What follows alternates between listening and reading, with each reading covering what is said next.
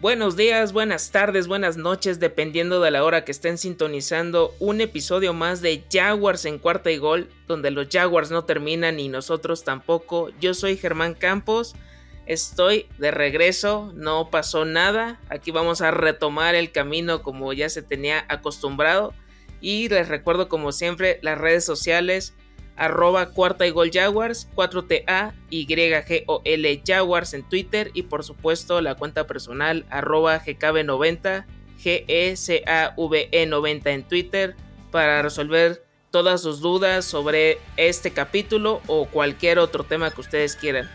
En esta ocasión toca hablar del partido de este fin de semana entre los Jacksonville Jaguars y los Pittsburgh Steelers un partido que a pesar de ser este de preparación tiene un cierto pasado por la rivalidad que han tenido en anteriores años, ya sea en partidos de temporada regular, en playoffs, incluso ya las aficiones tanto en Estados Unidos como en México ya como que tienen ahí cierta cierto pique, pero pues aquí todo es en cuestión deportiva. Y para ello tengo a una invitadísima de honor para que hable acerca de eh, los Steelers. Ella es analista de fantasy fútbol y también por supuesto es aficionada del equipo de Pittsburgh. Ella es María que forma parte de Fútbol para Futboleros. ¿Cómo estás? Hola Germán, muchas gracias por la invitación. Estoy muy bien, así con mucho que concluir, aunque no nos queremos adelantar demasiado porque es pretemporada, pero sí fue un partido interesante, la verdad. Perfecto. ¿Cómo te podemos encontrar en redes sociales y en qué proyecto estás para que toda la audiencia pueda ir a, a checar tu trabajo? Yo estoy en redes como en Twitter sobre todo como arroba domis-nfl, domis es D-U-M-I-S NFL, así estoy yo, y ahí sobre todo estoy hablando de Steelers y a veces de fantasy. Y también estoy, como ya mencionabas, en fútbol para futboleros, que así nos encuentran en todas redes, en Facebook, Instagram, Twitter y en YouTube, y ahí estamos Estoy colaborando yo con mi sección de fantasy, como ya mencionabas, y ahí hablamos de todos los partidos y tenemos varios programas durante la temporada.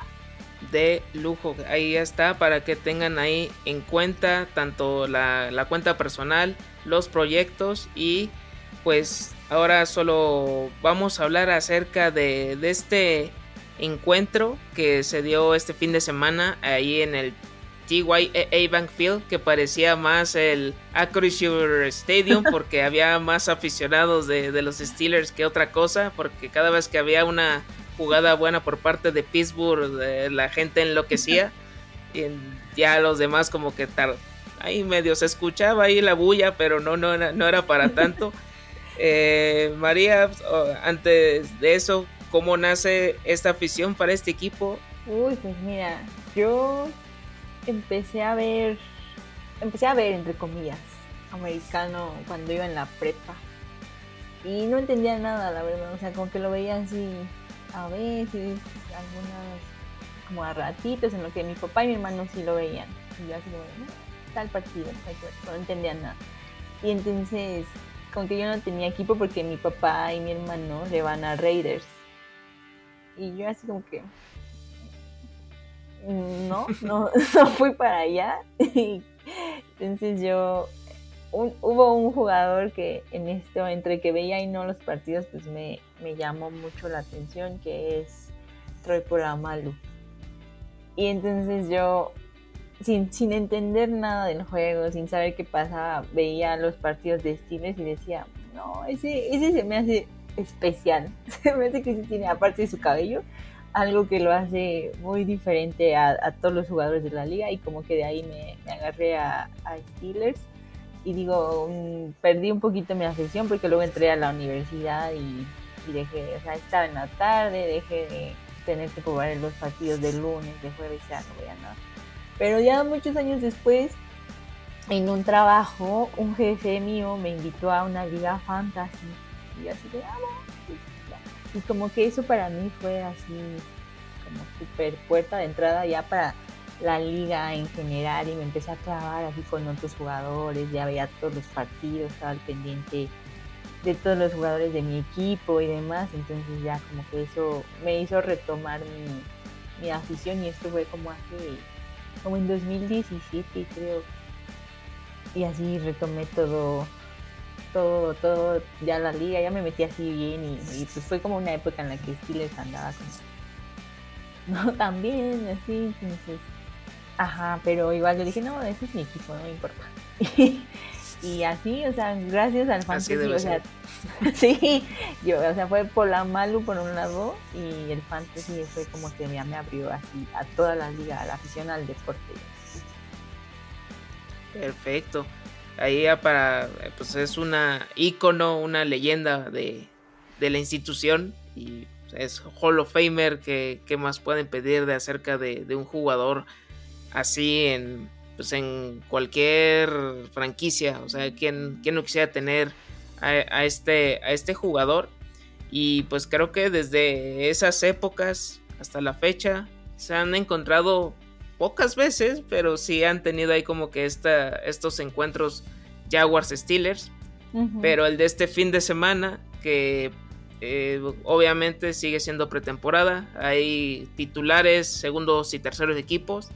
Pero con todo esto, ¿qué, reacciones tuviste tras el 16 a 15, que ese fue el marcador final a favor de, Steelers? Pues sí fue sorpresivo, o sea, me, me parece que es un tema que tienen también los analistas con Pittsburgh, digo, es pretemporada y todo, pero el año pasado, en estas alturas, pues todos tenían a Pittsburgh al fondo de la división, no haciendo nada, así ya, todo el mundo los criticó muchísimo. Y encontraron la manera de llegar a playoffs. Digo, mucho fue también suerte lo que hicieron Raiders, Chargers, Jaguars que le ganaron a Colts, o sea, muchas cosas se combinaron para que Pittsburgh pudiera llegar a playoffs, pero Híjole, este, justo una semana antes del partido yo estaba así defendiendo a mi equipo en fútbol para futboleros, así como, no, yo, yo no los veo en reconstrucción, somos un equipo que está bien, o sea, nada más tenemos que ajustar algunas piezas, pero yo no creo que sea una reconstrucción, así que tengamos que mover absolutamente todo. No lo veo así Y no, me, me mataron ahí en el programa, todos en mi contra, como de no, acéptalo, no sé qué. yo digo, no lo voy a aceptar, no lo voy a aceptar. Pero, híjole, el inicio del partido fue súper. Para mí, Pittsburgh fue así como caos. yo no sabía qué estaba pasando, nada más veía a Mitch correr por todos lados porque la línea ofensiva no apareció jamás. Y del otro lado, la línea defensiva de Jaguares se vio súper bien. Estuvo presionando muchísimo a, los quarterbacks, a, Mitch, a, a, Pickett también. Y se vieron súper bien. Los mantuvieron, eso sí, mucho tiempo, ¿no? A los titulares en, en la cancha la primera, la primera mitad, ¿no?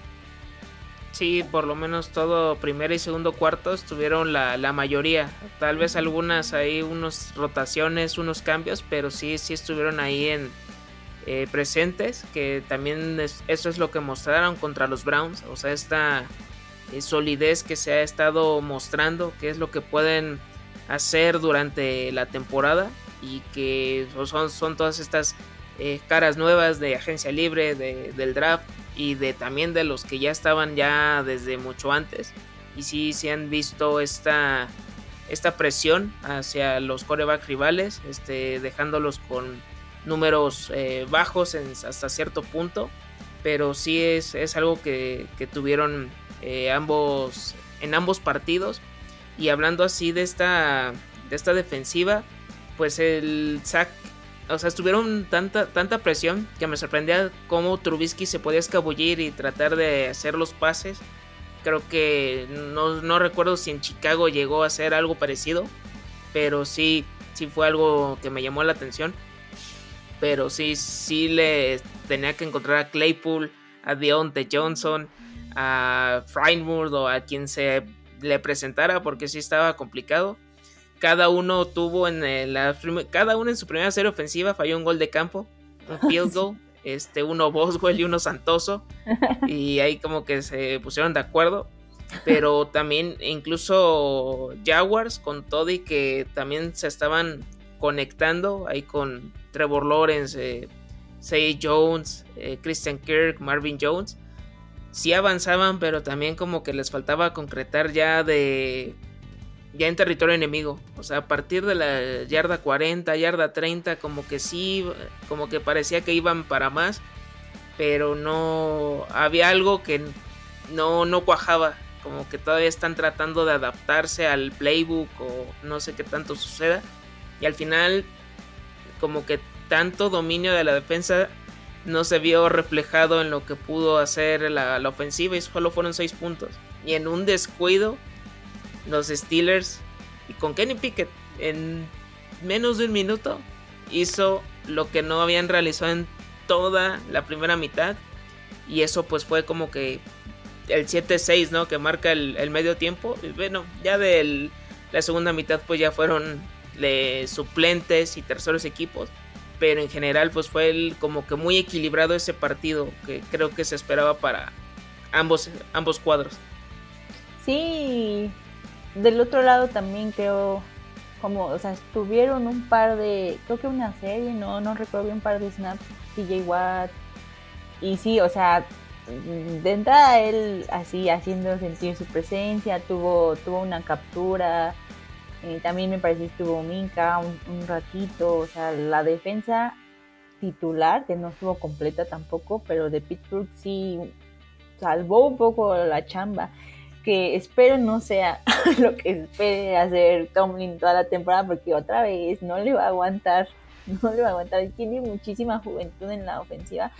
Y sí, eso de Trubisky que mencionas a mí también me sorprendió, porque es real que con toda la presión que había, digo, sí lo llegaron a capturar y demás, pero sí hubo varias jugadas en las que logró escaparse y corría y se movía. Y eso es importante y es raro verlo en, en Pittsburgh, la verdad.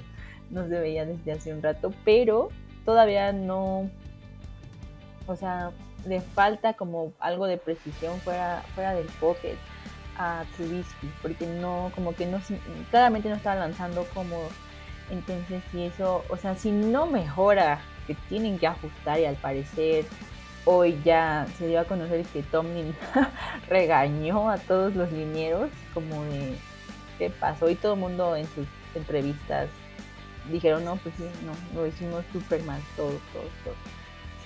Entonces tienen que, tienen que mejorar. Porque yo entiendo que contra Seattle, igual Seattle es un equipo que, que ya está tanqueando desde ahorita, la verdad. Pero, pero con Seattle se vieron bien. O sea, mm, se vio organización, no, no hubo esta presión. Y aquí con, con Jacksonville fue, fue, fue caos total. Y hubo así un par de errores que parecían todos como que nadie se sabía el playbook. O sea, fue, fue para la ofensiva muy caótico, pero para la defensa tengo que mencionarlo también. Miles Jack, no, bueno, yo estoy muy, muy contenta con su llegada, la verdad, y creo que ya desde ahorita ya está siendo un líder, porque había habido problema también con, line, con los linebackers, como que Devin Bush después de su lesión no regresó al 100 y ahorita todavía se ve como muy dudoso. Entonces Miles Jack está tomando esa, ese como lugar de líder y creo que pues también con Brian Flores ahí pueden ajustar esa, esa, esa zona del campo que el año pasado tuvo muchas deficiencias. Sí, eh, eh, otro jugador que llega a, Pittsburgh vía Jaguars, creo que el año pasado que pasado con, pasó con Joe Schobert. Ajá, yo no quería que lo cortaran este año. Ajá. Y ahorita llegó Mel Jack, o sea que fue una salida sorpresiva porque pues esperaba que pudiera continuar, pero mm, no sé, se tuvo como que altibajos y no se logró establecer lamentablemente y ojalá que, pueda tener un rendimiento igual o mejor que lo que tuvo en, en Jacksonville porque pues yo sé de lo que fue capaz y solo con lo del 2017 es una muestra de todo lo que pueden hacer en conjunto en una defensiva y ojalá que, que sí. De hecho, esa jugada como taclea a Christian Kirk, como casi casi se ve, no, no sé si mala leche, no sé si cómo con considerarlo. Coraje, ¿no? Con coraje, pero sí ya después de ya le da la mano así como si no hubiera pasado nada. Después la tacleada esta que de Tyson Campbell y George Pickens, que hasta sale rebotando el, cornerback y Trevor Lawrence así todo sorprendido en el sideline. O sea, hubo, ahí se veía como que esa intensidad ahí de, los dos. Ahí del sack de Arden Key a Mitch Trubisky, ahí como que ya estaba de tanta presión, cayó el primero. TJ Watt también aplicó lo suyo con Trevor Lawrence. O sea, como que cada uno ahí tenía sus armas, las logró mostrar y creo que lo, hicieron bastante bien cada uno de ellos. Ahí de, de hecho de cada uno, pues ahí tengo así números porque así de lo que llegaron a hacer. Y creo que del primer equipo de, Steelers, los que destaco es ese a Deontay Johnson y a Pat Frymouth, que son los que tuvieron más yardas por parte de, de Steelers, contando primer equipo, que tuvieron entre 35 y 33 yardas. O sea, esos son los que eh, estuvieron ahí como que más eh, presentes o fueron más buscados. Y ya después en el siguiente renglón sigue Claypool y Pickens, que creo que son los que van a estar ahí también compartiendo targets entre ambos. Que este hype, ¿no? Que ya se hizo con, con George Pickens, es obvio, pero hay que estar tranquilos. Una cosa, y eso es lo que, a lo que voy también, que a lo mejor de la línea estás eh, preocupada, ¿no? Cómo se vieron esta situación de los running backs del equipo. En total, solo fueron 24 yardas de, de, todos los que estuvieron participando de backfield, incluyendo acarreos de, de Kenny Pickett y de Mitch Trubisky. Y estuvieron, yo creo que el que más tuvo eh, acarreos fueron 3, y eso fue como que lo máximo, los demás tuvieron 1 o 2. Pero se nota que si Najee Harris llega a estar este, ausente por cualquier motivo, sí está, está preocupante la situación. Ahí, ¿tú qué? ¿Cuál es la, lo que tú harías con lo que tienes todavía de, en el roster? ¿Armarías un comité o buscarías en la agencia libre a alguien que te dé más confianza de que pueda ser el, número 2 en dado caso que no esté Najee Harris? Fíjate que, o sea, esto lo he comentado en otros espacios igual como de puro Steeler y por un lado está que, bueno, lo demostró un poco, digo, su producción pudo haber sido mucho más grande, pero en la temporada pasada, detrás de la horrible línea que teníamos, sí demostró de lo que es capaz, ¿no? Y es un atleta élite, Najee Harris, o sea, claramente es un tipo súper fuerte, es rápido, o sea, abarca mucho. Mi preocupación es esa, que abarca mucho y que pasa muchísimo tiempo en el campo y que pues ser corredor es una carrera un poquito más a corto plazo y más cuando te tienen a, este con este volumen. Del otro lado es pues llega en su segundo año. En teoría todavía viene en buena forma física, se cuida, se prepara además. Entonces tal vez este año todavía puede sostener como el mismo volumen. A mí no me encantan los, los corredores que están fuera de él en el equipo. A mí sí me gustaría que buscaran a, un corredor dos un poquito más que le pudiera hacer este contrapeso, a lo mejor no un 50-50, pero sí un 60-40, algo así, porque a mí Benny Snell, ay no, nunca me ha gustado y no sé por qué sigue, es algo que no entiendo, nunca, nunca ha sido así tan, pues sí, productivo realmente, no, no es eficiente, pero por alguna razón hay, sí hay un par que se dieron ya, que se han visto bien en esta pretemporada, no sé qué vayan a hacer, pero no sé, o sea, a mí me sorprende mucho que no haya sido algo que hayan abarcado en, en agencia libre. Pensé que se iban a enfocar un poco más en eso. Digo, todo el mundo sabe el talento que tienen para, para receptores y, que ahorita en realidad es un, es un cuerpo de receptores interesantes que hay, pero híjole, fortalecer el juego terrestre te va a dar más ese equilibrio que puede, que puede apoyar la transición en coreback, que pues es una pieza importante. Ahorita el proceso en el que estamos es, ese es el más importante lo de coreback y sí, o sea, no. Sí esperaría que hicieran algo, pero. Ay, ojalá no. Mínimo sea cortar a Benisne. de los que he visto es el que Sí, que hagan ahí un, un, dejarlo en lista de waivers, que lo corten, que casi casi tratar de hacer tryouts con todavía que se puede hacer ahí en caso de emergencia, pues creo que sí es algo viable.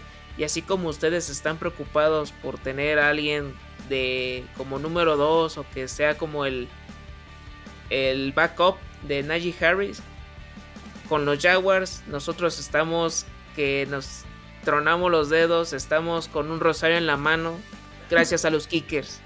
Porque Ryan Santoso, esta ha sido la historia de, o sea, ni siquiera ha empezado la temporada y ya se han ido dos kickers. El primero que se fue fue Matthew Wright, que fue el héroe. Cortaron? Ajá, ¿por qué lo cortaron? Él era de Steelers, además. Fue algo que nunca nos explicamos, que fue de la noche a la mañana fue como que casi casi el, el héroe anónimo, como ha habido muchos en Jacksonville, y que parecía que se iba a quedar por mucho más tiempo. Y pasó eh, OTAs, pasó este lapso y que en una de esas, no, que Matthew Ryder se va a lista de waivers. Mm. No explicaron nada más así como que algo más a fondo. Y ya de ahí, por eso en el draft, más en agencia libre, llegó Ryan Santoso, proveniente de los Detroit Lions, que me acuerdo mucho de ese partido que tuvieron contra los Steelers precisamente, en el que quedaron empatados, que él hizo lo posible para no que, no ganara Detroit.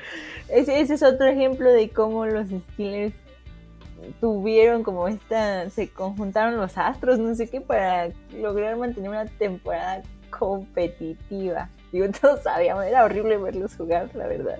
Pero sí es otro ejemplo de, esto que se les fue dando, porque aparte Detroit era como el equipo que todo el mundo quería que ganara y que habían estado jugando bien y así, y no pudieron contra Mason Rudolph. Sí, ahí sí fue para el recuerdo de ese partido, así de para los aficionados de ambos equipos y para la NFL en general, sí, o sea, como que sí queda eh, ahí para, para, para todos nosotros. Y el otro era un novato no drafteado, Andrew Mevis, que estaba probándose también con el equipo. Ambos estuvieron en el partido Hall of Fame. Pues, de ahí cada uno se probó. Ahí este, a ver cómo se funcionaban. Y al final Andrew Mevis fue cortado porque falló tres goles de campo consecutivos en el training camp. Vámonos. Mm. Y, y, uno creo que uno hasta uno de los balones le pegó uno de los eh, integrantes del staff de cocheo. Eh, ya lo le dan las gracias. Llega otro cuate que se llama Elliot Fry, que ha pasado por unos 8 o 10 equipos de la liga, pero solo ha jugado 3 partidos como titular tal cual. Entonces no tiene tanta experiencia y solo tenía como que su, su currículum era haber participado en una liga tipo USFL en Estados Unidos y que ahí destacó. Igual, como que ahí estaban haciendo su lucha. Se, llega, se lesiona, lo mandan a waivers. El que se queda es Santoso. Y Santoso ahorita está. Eh, es una cosa lamentable de lo que, lo que está pasando porque él tuvo dos eh, field goals buenos de cuatro. Falla el del primer cuarto y falla el del que podía ser el del gane. Casi todos de larga distancia pero sabiendo que hay, hay jugadores como eh, Ivan McPherson, Justin Tucker, que pueden ser una diferencia, Harrison Butker, Joe Hoku, Rodrigo Blankenship, y aquí estamos este, sufriendo desde hace mucho tiempo. Entonces, con lo que viene todavía de recorte de, en el roster, hago un atento llamado para todos aquellos que conozcan a al representante o al mismo jugador, a Paco Memo, a Guillermo Ochoa, porque yo, ah. díganle que yo vi su video con los Houston Texans, que él se pudo conectar goles de campo de 20, 30, 40, 50 y hasta 60 yardas, por favor, porque ya no le veo manera en cómo podamos tener un kicker decente. Así de mal está la cosa. Sí. Pero, en fin. Al final de cuentas, eh, pues todo se resolvió en los, en los últimos minutos. Este, distracciones de, de los Jaguars eh, con una intercepción de, de AJ Perry que fue lo que detonó la victoria con una serie ofensiva que comandó Mason Rudolph ahí hasta, hasta el final. Y pues al final de cuentas 16 a 15 para, para, este, para este marcador. Eh, de los corebacks, María, de lo que has visto, training camp, partidos de pretemporada también. Eh, así como vas viendo la, disputa por ser el coreback 1, eh, ¿a quién le ves más esta madera de ser el, el titular de, de, Pittsburgh? ¿Mitch Trubisky, Kenny Pickett o ya si es que llega a estar en la conversación Mason Rudolph. Híjole, hace antes de este partido te hubiera respondido con mucha confianza que, que Trubisky. Pero híjole, o sea, yo todavía le tengo fe. Todavía creo que puede, que está, o sea, acoplándose al sistema y que está, se puede desarrollar, porque aparte está, o sea, lo que hemos visto de él ha sido con Chicago, con pues un coach tantito menos competente que Mike Tomlin, en mi humilde opinión. Entonces yo sí creo que puede, puede como que afianzar mejor esta, o sea, mínimo mantener, o sea, como administrar la ofensiva, el juego y mantener al equipo compitiendo y sobre todo a la defensa, no tanto tiempo en el campo, que va a ser clave. Pero ya, o sea, lo que no quiero es que sí he visto que Kenny Pickett ha tenido muy buenos destellos, que se le ha visto bien, digo, ha tenido pocas repeticiones con el primer equipo, pero no quiero que ese como hype apresure al equipo, porque sí creo que también es un juego que tiene que irse aclimatando. A mí no me gustaría que lo soltaran así desde el inicio porque luego, sobre todo los aficionados, pero de todos los equipos estos en general, son súper impacientes. Y así como que te da un mal partido y ya la peor basura, ya el peor error que han cometido y te da uno bueno y no, ya Super Bowl. Y entonces no, de por sí ya tiene él esa presión como de, ah, es egresado de, de la Universidad de Pittsburgh, no, no se cometió el mismo error que se ha cometido.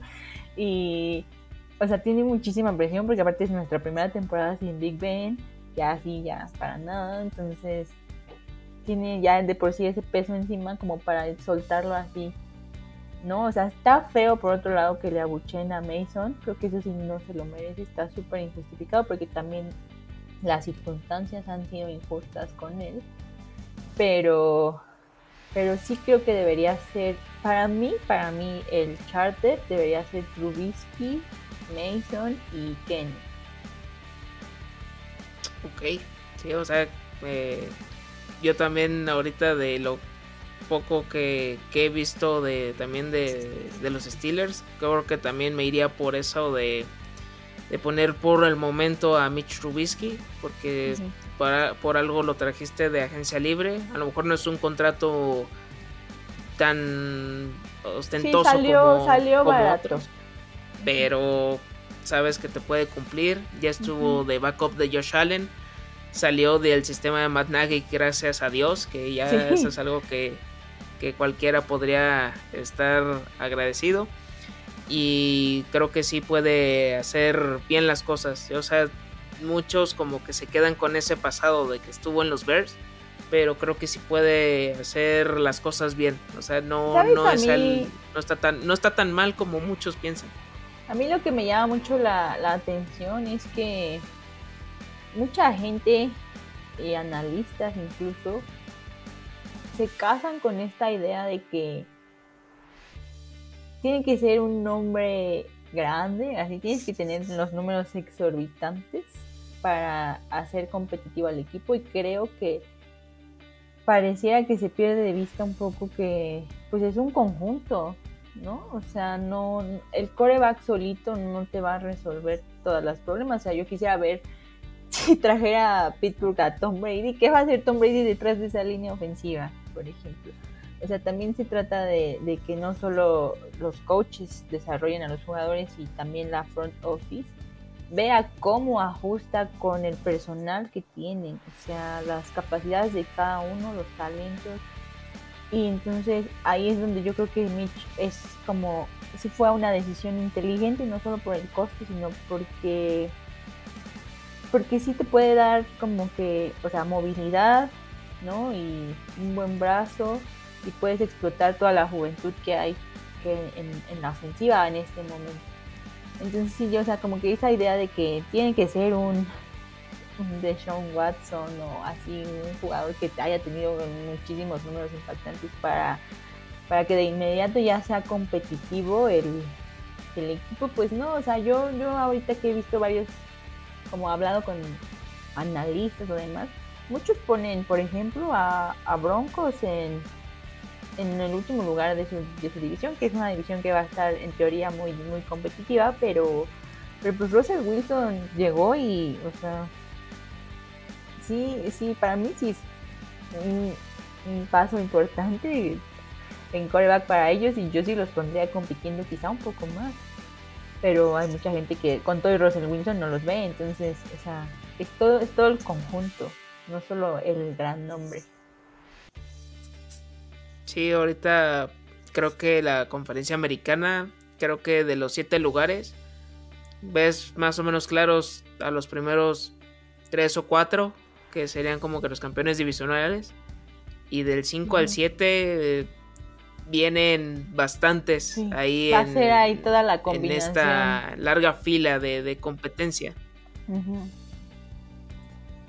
y... Todos tienen posibilidad, este, que se dé una sorpresa, que se cuelen, no sé, los, los Dolphins, por un decir, eh, que salga otra vez Patriotas, que de alguna forma logren hacer lo de la temporada pasada y de la nada se meten. Pueden suceder muchas cosas. De mejor mucha gente espera que pasen los Colts en la, en la AFC South y a lo mejor vuelven a pasar los Titans y vuelve a suceder lo mismo del año pasado. O sea, yo me quedo con esa idea de, de tu división, de, la sur. pasando? A Tennessee. Me duele decirlo, pero a Tennessee. Sí. es que Mike, eh, Mike Brable ah, lo tengo en alta estima. Es real, sí, es muy buen coach. Sí, él sí. Sí, es que los Colts tienen todo. Tienen roster, tienen muchas líneas muy sólidas. Pero el cambio constante de coreback, que han sido pues ya de muy, ya que están casi casi en el ocaso de su carrera y que el staff de coacheo les ha costado gracias a sus decisiones partidos clave que por eso o no avanzan a playoffs o si ya están en esa instancia algo hacen que como que solitos mismos se, se ponen el, el, pie y ya se les van las posibilidades. Pero sí, increíble, por increíble que parezca, yo tengo a Titans, no me gusta decirlo, pero tengo que verlo así. Y Jaguars en un universo paralelo a lo mejor sí, pero no, en esta temporada no. Esta es para ir, ir tranquilos y que si es si quedamos tercer lugar, yo estoy tranquilo porque se ve que va a haber trabajo. Ya no vamos a ser los últimos de la división como hemos sido los últimos dos años. Eso ya has visto a, a Tejanos porque yo creo que, o sea, pueden de pronto dar sorpresas como pasó la temporada pasada. Digo, no sé si si competir propiamente, pero sí pueden de pronto dar partidos interesantes. Los Texans, mm, yo creo que si hubieran dejado a David Cooley, creo que sí los vería otra vez así como que peleando, como en 2021. Pero ahorita cambiaron al coach otra vez, que es Lobby Smith. Y con todo lo que trajeron de agencia libre, de draft y todo, chance se podrán mantener en esa tónica, pero no sé si les alcance. O sea que para poder hacer algo parecido al año pasado. O sea, lo del año pasado, conseguir cuatro triunfos para hacer los, los Texans fue un, un logro, un milagro, una hazaña. Y ahorita creo que si hacen esto otra vez, pues creo que también tienen que hacer una estatua a Lobby Smith porque también tienen muchos huecos como equipo. Así sí los veo así. Pero eh, así hablando de Jaguars para que de ir este, dando las conclusiones de, lo que yo vi del, equipo. Em, la ofensiva va afianzándose de alguna forma. Se están ya adaptando a los tres receptores que son los principales. Eh, Marvin Jones, que ya estuvo el año pasado, junto a las contrataciones Christian Kirk y Say Jones. Eh, la Vizca Chenault, eh, me está costando el verlo regresando patadas. Yo la verdad no esperaba que fueras a hacer ese rol. Y alguna que otra jugada como, como receptor de slot, pero fuera de eso no hizo nada más. Ivan Ingram es el número uno de tight end. En el backfield, para que también hablando de fantasy, tengan su hype, pero tenganlo medido. Travis Etienne volvió a tener la misma cantidad de acarreos que el partido pasado, tal vez uno menos, con la misma cantidad de yardas, como máximo 30, pero también el que tuvo participación fue Snoop Conner, que es el que se puede ser el número 2 del equipo. Entonces, tuvo Travis Etienne tuvo 8 acarreos, Snoop Conner 7. Entonces, tranquilos con eso. a James Robinson? James Robinson mm, no ha entrado a la lista PUP, que es lo que se temía, que se podía perder cuatro partidos y ya de ahí esperar para ver cómo iba su, su, recuperación.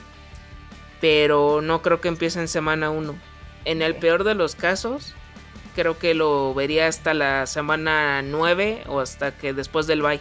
O sea, ya siendo ya muy exagerado, porque pues la, la lesión no fue cualquier cosa, le sucedió en diciembre entonces yo creo que sí va a ser para para esta para esta altura, esta este regreso de James Robinson. Pero pues mientras acostúmbrense ahorita al nombre de, Snoop Corner y que o sea, la referencia ya saben es Snoop Dogg, pero eh, van a tener que ir viendo cómo eh, definir en zona roja que eso es lo, algo que tuvimos mm. eh, la temporada pasada. Ahí eso es lo que, lo que veo que me preocupa. Y por parte de la defensiva, que sigan, en, que sigan así.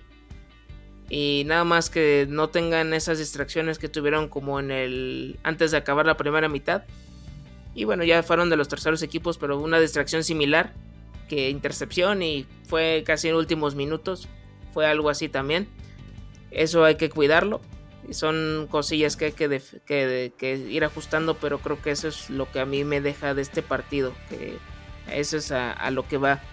Y ya para ir eh, cerrando, María, de, esta, de este episodio de Steelers contra Jaguars, eh, pues tú también con qué te quedas, o sea, de todo lo que hemos hablado, ¿hay algo que más que quieras eh, agregar de lo que quieras rescatar o que tengan que ajustar? Y también como ves al equipo, ya de una vez este, los ves en playoffs, así de con toda lo que esto implica de que puede ser, se puede dar, porque ya, ya lo hemos visto. Así es, si los Vengas lo, lo hicieron, todo es posible. Sí, yo... Mm, yo los veo otra vez con temporada ganadora. O sea, no los veo con récord perdedor de ahí a que, a que nos alcance, pues creo que como, como el año pasado va a tener que ser una cuestión de, de combinaciones, ¿no? De qué pase en la, en la oeste, porque sí creo, la verdad, que algún equipo va a decepcionar de la oeste. Sí creo.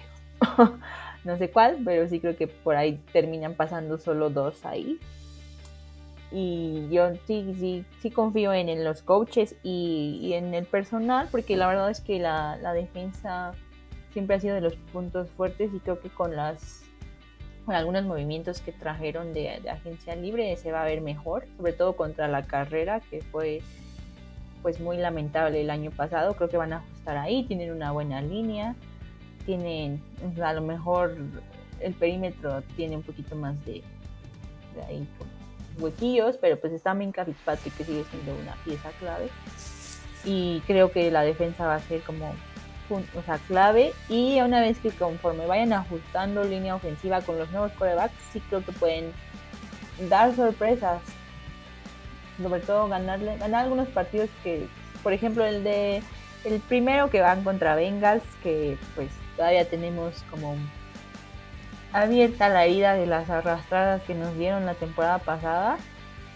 Creo que va a ser más cerrado de lo que muchos esperarían, ¿no? Porque llegamos con ajustes a la ofensiva, un nuevo, un nuevo coreback. A ver ahí también cómo ajusta Matt Canada, porque pues muchos se decía que Big Ben estaba más como a cargo de la, del play calling y demás, y ahora a ver qué hacen también, ese queda como una incógnita, a ver cómo resuelven, entonces sí creo que pueden sorprender, no van a tener temporada perdedora, eso estoy muy confiada.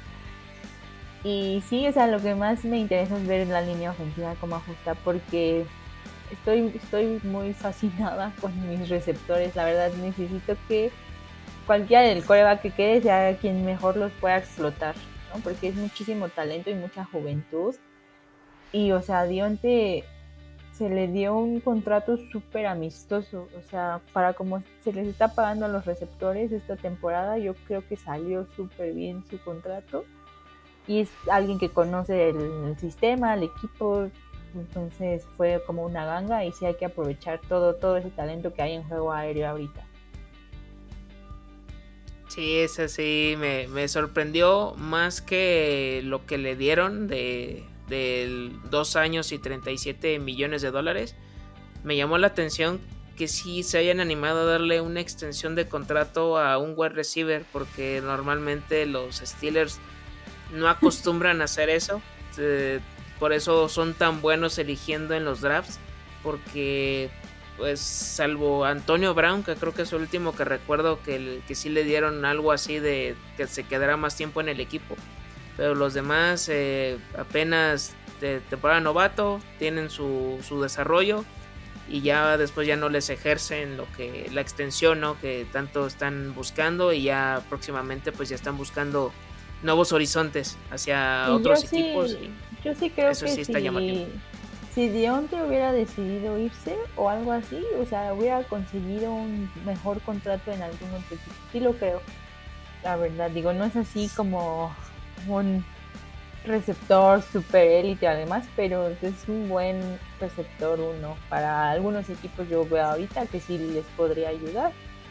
Entonces, por, eso, por eso aún más me sorprendió que se haya hecho. Yo también pensé como de, no, esta a su temporada de prueba y si mantiene o sube sus números, se lo dan. Si no, se lo van a dar en algún otro lado, sin dudas, pero así me sorprendió mucho cuando vi la noticia. Ahí está, bueno, eh, para las diferencias, ¿no? De cómo se puede hacer una negociación. Este, saludos Trembalki, en donde quiera que te encuentres, porque lo de Christian Kirk eh, todo, lo sigo teniendo aquí presente. A destrozar el mercado, oye, la verdad. Sí, porque sí, sí, sí. Eh, hay que esperar para checar cómo se van dando otras contrataciones y ya de ahí tomas parte para saber si te animas a darle eso a lo mejor a otro jugador que, puede ser hasta mejor que, el que estamos mencionando o, esperarte tantito a ver si alguno de los que estaban en disputa Terry McLaurin, Nick Metcalf este Divo Samuel en una de esas ah, pudo haber salido pero pues ya habrá que ahorita ir con, esto que, traemos e, este tridente eh, no, no me no es lo que yo esperaba, pero estoy satisfecho, así como diría el meme. Pero pues vamos, vamos con eso. Aquí con, con los Jacksonville Jaguars. Y bueno, pues esto fue todo por hoy en este episodio especial de eh, los Jacksonville Jaguars contra los Pittsburgh Steelers. Espero que haya sido de su agrado. Eh, María, este, de nuevo cuenta, muchas gracias por estar en este espacio de, cuarta y gol Jaguars. Solo para recordarles a la audiencia dónde te pueden encontrar en redes sociales y en qué proyectos estás para que te puedan checar tu trabajo. Bueno, pues muchas gracias a ti por la invitación. Yo estoy en Twitter como arroba dumis-nfl, es D-U-M-M-I-E-S-nfl. Ahí estoy hablando sobre todo de estiles y colaboro con Fútbol para Futboleros, que así, así nos encuentran en todas las redes fútbol para futboleros, ahí estoy igual como Residente Fantasy y Residente Steelers y ahí estamos, tenemos varios programas y varias secciones que van saliendo a lo largo de la semana para que nos, dejen su, su fab y su follow y todo. Perfecto, ahí ya tienen donde eh, encontrar a, María y todo lo que está realizando en, el mundo de redes sociales. Eh, yo les recuerdo eh, igual en la cuenta de Twitter Cuarta y Gol Jaguars, 4TA, YGOL Jaguars, ya está activa nuevamente, se van a dar cuenta de con lo que sucedió del partido y algunas respuestas ahí con otras cuentas ahí que ya estoy interactuando de que pertenecen acá a la familia de, cuarta y gol de, Titans, de Jets, de Dolphins, ahí van a ahí van a ir viendo cómo está la situación. Y la cuenta personal, GKB90, GSAVE90 en Twitter. Quejas, sugerencias, alguna duda que hayan tenido es bienvenida. Y sobre lo que hablamos el día de hoy o sobre algo más que, haya pasado Solo para cerrar, nada más para que los tengan en cuenta, estos jugadores ya les dieron las gracias en los Jacksonville Jaguars, que es casi casi breaking news, que es lo que acabamos de ahorita de, ver, de que ya pasaron a 80 jugadores. Ya no vamos a ver a Beau Benchwell, si es que lo dije bien, porque si nunca lo había escuchado. Beau Benchwell, Shabari Davis, Grayson Gunter, Wyatt Ray, Juan Winningham y Marvin Hall. También se da el adiós de el kicker Ryan Santoso tras su actuación desastrosa en contra de los Pittsburgh Steelers y en su lugar llega el pateador James McCourt. Él es egresado de la Universidad de Illinois y tiene el récord de 8 goles de campo, de 8 field goals de 50 yardas o más y también tuvo un breve paso por Los Ángeles Chargers, por lo que el nacido en Irlanda probará suerte y tratará de ser el kicker que le pueda dar rumbo a los equipos especiales de la franquicia de Florida. Además, se le volvió a dar una nueva oportunidad al coreback Jake Lotton después de que hace unos días ya había entrado a la lista de waivers, pero de todas maneras regresa a los Jacksonville Jaguars. Me imagino que AJ Perry también ya de nueva cuenta hará sus maletas con destino a la agencia libre. Y por último, también se dio un trade que fue por parte de los Green Bay Packers, ya que mandaron al offensive lineman o liniero ofensivo Cole Van Lanen, que fue elegido en la sexta ronda con el pick 214 del draft de 2021 por parte de, de este equipo y a cambio ellos reciben una séptima ronda de 2023. Este jugador estuvo todo el tiempo en el practice squad de los Green Bay Packers y solamente disputó un partido que fue en semana 15 contra los Baltimore Ravens, por lo que llega a reforzar esta zona del campo donde se tendrán que poner las pilas Ben Barge, Will Richardson, Casey McDermott y los que son más que nada relevos o los que buscan quedarse con un lugar en el roster. Nada más de este jugador lo que puedo decir es que si bien no me desagrada su llegada porque hace falta alguien así para apuntalar eh, la protección a Trevor Lawrence, creo que lo pudieron haber elegido en este draft de 2022, o sea, de las 12 selecciones que había, al final se quedaron con 7. Creo que una o dos más pudieron ser bastante coherentes y se hubieran entendido perfectamente. Entre ellas un kicker, porque ya entiendo que eligieron a Andrew Mevis, pero creo que hubieran invertido algo en alguien que estuviera mejor de, en la posición, que fuera una mejor generación. Y por supuesto eh, un liniero ofensivo porque esta a pesar de que están jugadores como Cam Robinson como Brandon Scherf eh, la llegada de Luke Forner eh, Walker Little Jawan Taylor entre otros más creo que todavía hace falta llenar estos zapatos porque se fue Jay Khan se fue Andrew Norwell y el retiro de Brandon Linder. Entonces esto no es nada sencillo. Yo entiendo que hayan renovado a otros jugadores como Tyler Shadley y demás, pero creo que pueden hacer algo, un esfuerzo más grande, creo yo. Pero en fin, esto es lo que realmente pasó en esta semana con los Jacksonville Jaguars que se quedan con su roster de 80 jugadores y van con el objetivo de quedarse solamente con 53 elementos.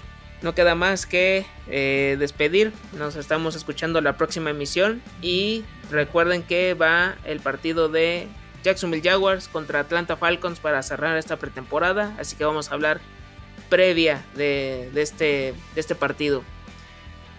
Solo les puedo decir una cosa. Porque los Jaguars no terminan. Y nosotros tampoco. Cuarta y gol.